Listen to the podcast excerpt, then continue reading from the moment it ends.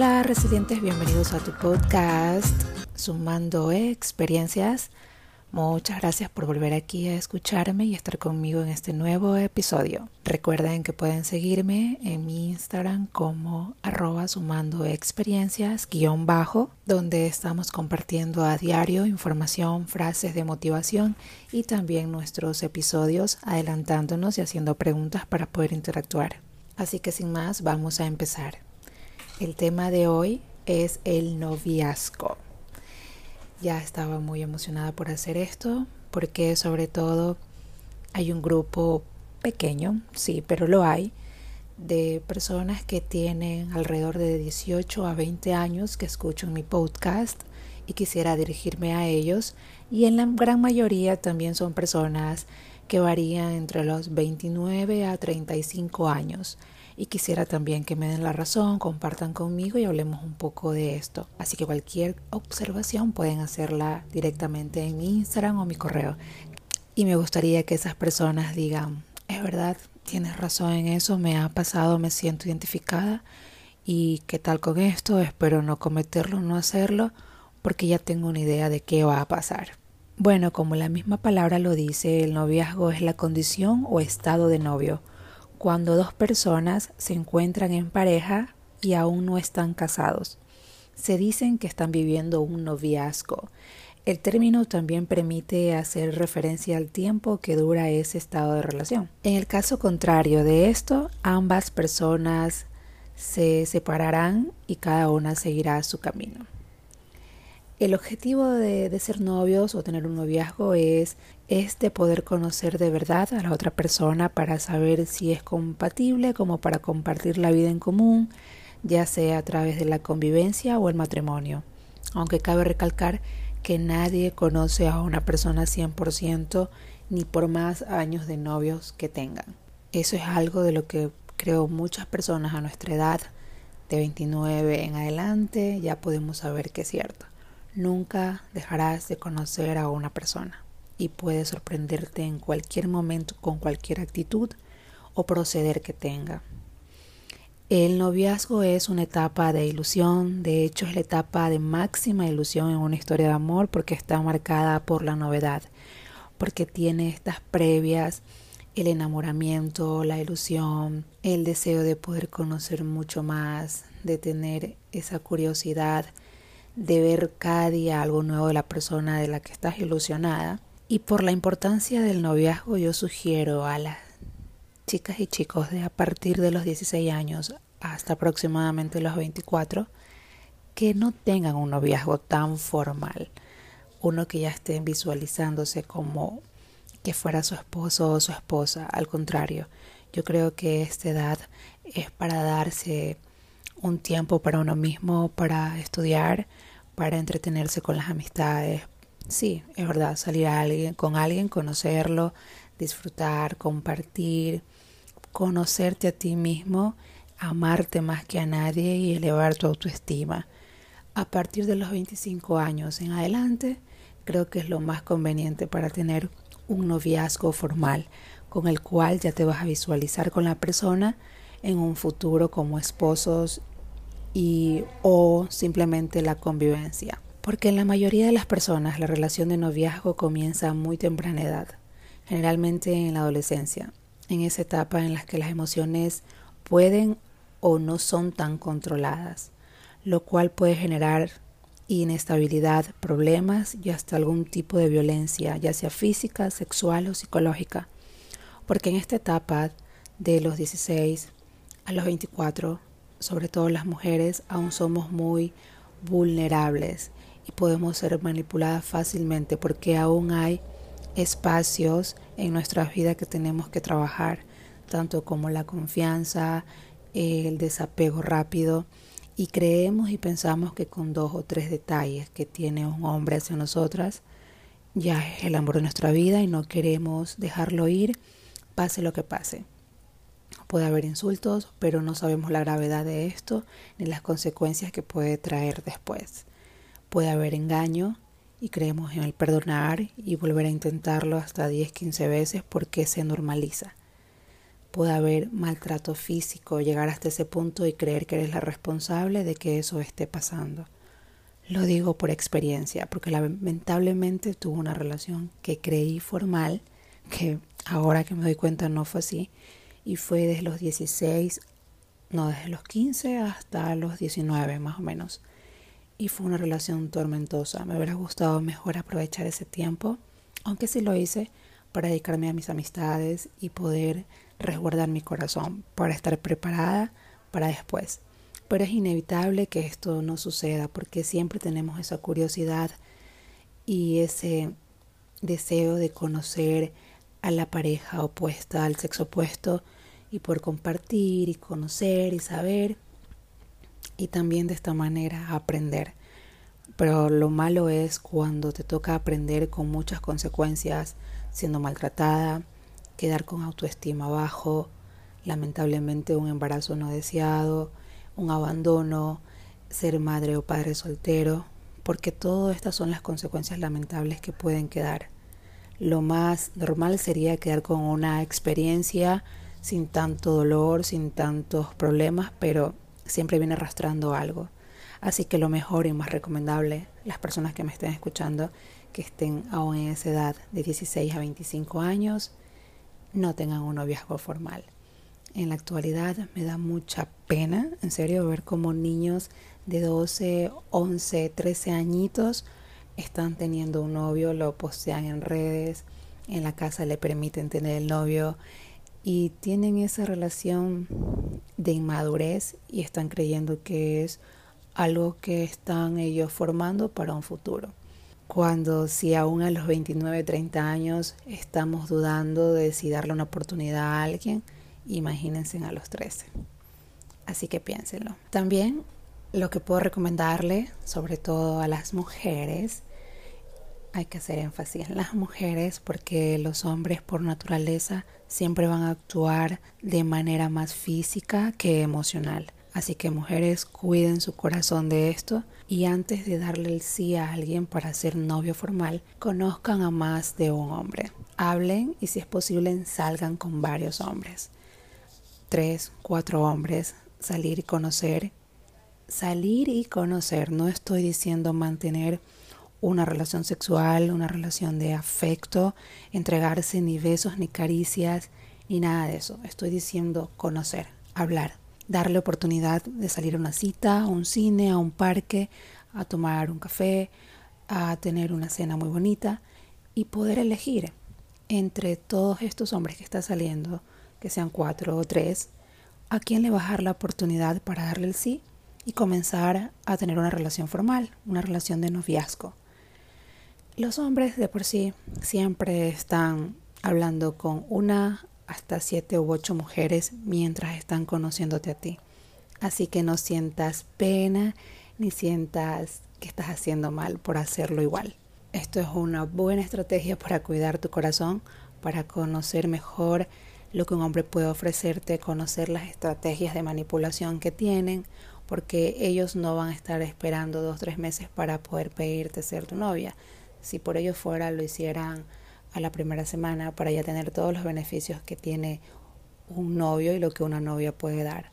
Así que no se dejen engañar solo por palabras y esperen hechos, siempre hechos. Ojo con esto porque no todos los hombres son iguales. No quiero que vayan a sentirse mal o afectados algunos, pero la gran mayoría de los hombres actúan de manera física y menos emocional. Así que por eso esto lo dirijo más a las mujeres. ¿Cómo saber si estás teniendo un noviazgo sano o lo que puedes esperar de un noviazgo sano? Poner tus límites, tener estándares altos para que siempre esté la base del respeto en un noviazgo, porque donde se pierde esto, todo se acabó, literal. Así que no dejes pasar por alto el respeto, sobre todo en una relación.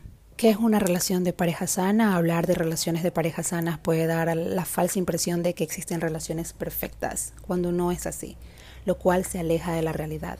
Toda relación tiene sus defectos o debilidades por la simple razón de que las personas no somos perfectas. Lo importante no es que una relación de pareja tenga debilidades o no, lo que define una relación saludable es que esté interesada en trabajar y atienda sus posibles debilidades y dificultades. Uno, es importante no tener una visión idealizada de la relación, no imaginarte que quieres una relación tal y cual como viste de tus preferidos influencers, youtubers o famosos, porque no lo es así. Podrán ellos mostrar la mejor parte de la relación, pero siempre van a ocultar esos pequeños detalles donde se está trabajando y que la relación no va bien.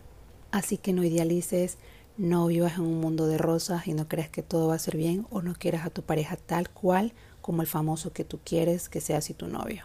Hay que tener claro también que la relación no se va a mantener como fue al principio, porque todo va a tener un cambio y modificaciones. Una relación más rica y profunda va a surgir en su lugar y es importante que incluya también la pasión. Como punto dos, cuidar la relación. Es importante atender los desacuerdos, las diferencias que surgen en el día a día porque lo va a haber. Van a haber momentos en que no van a tener el mismo parecer o sentido de algo y eso es bueno. Lo importante es conocerlo, no callarse y poder hablarlo para poder ir hacia adelante. Siempre solucionando o encontrando algún reparo una solución. La cuestión es no quedarse callado porque esto al final o después va a traer graves problemas. Tercero, pasar tiempo juntos. No existe un sustituto para el tiempo de calidad que comparte una pareja. El tiempo juntos es un ingrediente esencial de toda relación de pareja sana. El deseo de estar juntos y compartir tiempo debe originarse del hecho de que una pareja está unida principalmente por lo bien cada uno hace sentir al otro. Es decir, el que la pareja no busque la manera de compartir tiempo juntos no es un buen síntoma. Siempre hay tiempo para todo. Cuarto punto, aprender a convivir con las diferencias. Si bien las cosas que tienen en común con tu pareja son esenciales, también hay diferencias, como lo comenté, y eso hace única la relación. Por esta razón es muy importante que te detengas y conozcas estas diferencias con tu pareja y no le tengas miedo al riesgo de las discusiones. Hay que tener la confianza de que la relación, quinto punto, no esperar cambiar a tu pareja. Evidentemente que cada uno tenga gestos y ceda en ciertas cosas es algo que hace bien a la relación. Lo malo es cuando uno de los dos necesita que el otro cambie, haga algo para que las cosas puedan seguir bien. Claro que hay excepciones, ¿no? Porque hay cosas que sí se deben cambiar y que ya van a otro extremo. Si bien ninguno de los dos es perfecto, por lo que tiene sentido esperar que haya cambios en cada uno. Hacer depender del bienestar de la relación de estos cambios no es conveniente. No es decir, si tú cambias esto, todo va a ser mejor. Esa no es la manera. De hecho, muchas veces esto es consecuencia de un mal manejo de los propios problemas personales no resueltos. Algo está pasando contigo, entonces tú necesitas que esa persona cambie eso en vez de hacerlo tú. Por ejemplo, hay probabilidad de que una joven que necesita que su pareja sea más cariñosa con ella haya vivido en su pasado o infancia alguna experiencia de carencia de, de afecto.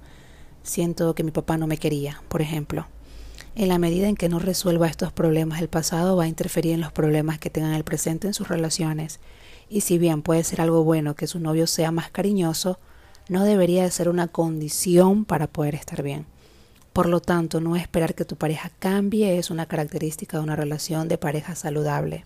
Sexto, aceptar que habrá puntos con los que no logren estar de acuerdo.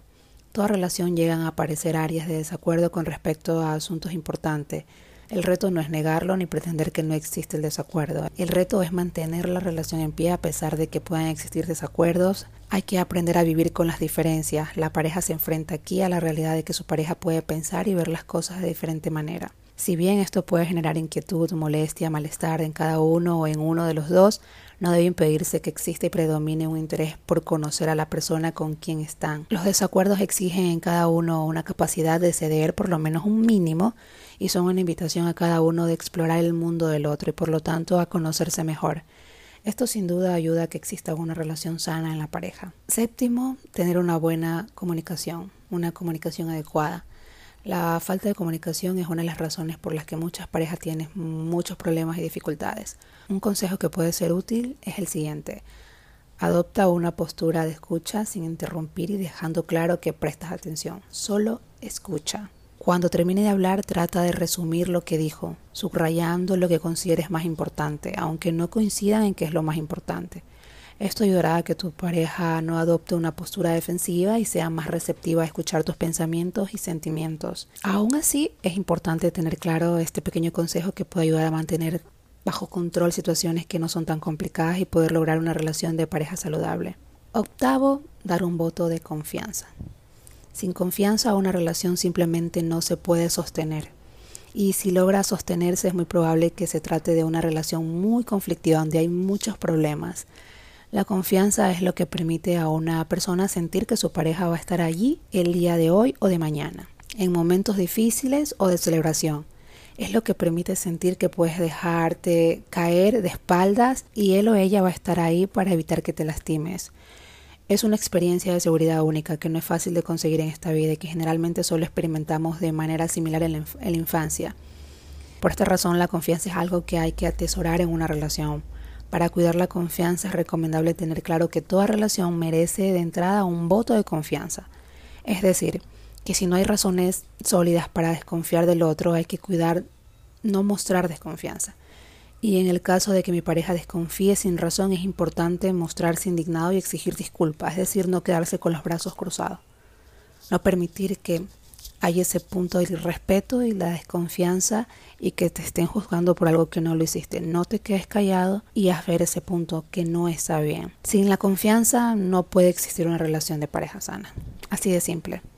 Eh, noveno, ser honesto es esencial. Para que pueda existir confianza en una relación es necesario que exista honestidad porque la falta de honestidad puede romper fácilmente la confianza en una relación, conduciéndola rápidamente a una crisis o incluso a una ruptura. La honestidad es una característica esencial de toda relación para una pareja saludable. Décimo, respetar a tu pareja. El tratar a tu pareja con respeto necesariamente genera un ambiente en la relación que favorece no solo el que seas tratado con respeto, sino también que aumente la confianza entre los dos, así como el deseo de estar juntos y compartir tiempo. El respeto es parte esencial del amor. Si tú no te respetas a ti mismo ni lo demuestras a los demás que te respetas, nadie más lo hará. Así que empieza por allí. Respeta tus horarios, tus sentimientos, tus emociones. Respeta tus límites, tu valor. Respeta todo eso para que la otra persona pueda percibirlo y no dude un minuto de hacerlo. Y respetarte más si es posible de lo que tú te respetas. Bueno, espero que todos estos puntos les haya ayudado en algo a las personas que aún están solteras y pensando en tener una relación y las personas que están ya en un noviazgo y están trabajando en ello y tienen muchos problemas porque a veces no saben encontrar el camino, no sabemos encontrar el camino, me incluyo. Lo importante es nunca cegarse, darte cuenta de cada punto y saber que eso mismo que pasa en los viajes puede pasar en el matrimonio si te llegas a casar. No hay que creer que el matrimonio lo va a cambiar todo, que los hijos lo van a cambiar todo. No, aprovecha el noviazgo, aprovecha ahora una relación saludable o sana o conflictiva la que tengas para poder hacer los cambios justos y necesarios. Y si no es así, pues darle fin a una relación que más adelante puede ser una relación tormentosa. Bueno, resilientes, eso es todo por hoy. Muchas gracias por escucharme. Muchas gracias por darle clic aquí en el botón seguir en cualquiera de las plataformas que me estés escuchando, sea Spotify, iTunes. Em, ya me olvidé, como siempre me sucede, pero son algunas plataformas en las que puedes reproducir este podcast. Recuerda que solo me apoyas con darle clic ahí en el botón suscribirse. De esta manera seguimos generando mucho más contenido. Prometo hacerlo más seguido dos episodios por semana, ese es mi reto y poco a poco lo voy a conseguir, lo sé que sí. Voy a organizarme mucho mejor y también síganme en Instagram para que podamos interactuar de esa manera. Estamos trabajando con preguntas, con frases diarias para que puedas motivarte y también dar un adelanto de lo que va a venir en el próximo episodio. Sin más, le mando muchos besos y abrazos, queridos resilientes. Bye.